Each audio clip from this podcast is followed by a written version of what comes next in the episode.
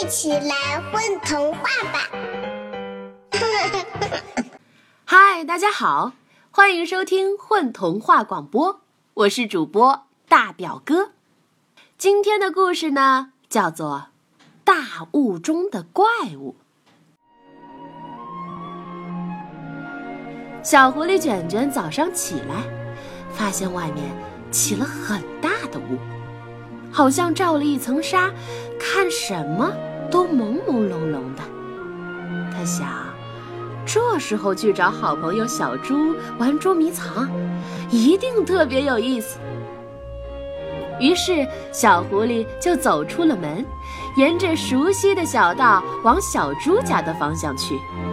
走着走着，雾越来越大了，简直连路边的树都看不清楚。小狐狸卷卷突然调皮起来，心想：“嘿嘿，这么大的雾，就算我走到小猪对面，它也看不清，只能听到声音。我正好借这个机会吓唬吓唬它。”他决定扮演一只大老虎，很凶、很大声的吼：“嗷！”叫出声来以后，嗯，小狐狸觉得好像还不够厉害，要不干脆扮演一只霸王龙吧。于是他又用更大、更凶的声音吼：“嗷！”小狐狸走在大雾里。想象自己真的变成了一只霸王龙，可是他觉得好像还不够厉害，要不来扮演一只最大、最可怕的大怪物吧？于是他用最大、最凶的声音吼：“哦！”结果就在这时，对面突然传来同样大、同样凶的吼声：“哦！”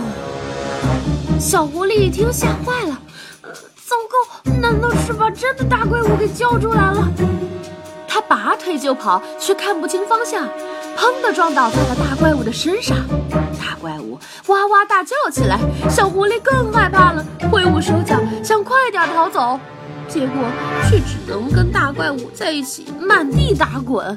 滚着滚着，太阳出来了，雾渐渐的散了。小狐狸卷卷一看，跟他一起滚在地上的，怎么是自己的好朋友小猪呀？小猪看见了小狐狸，也很吃惊，松开了手，又挠挠头。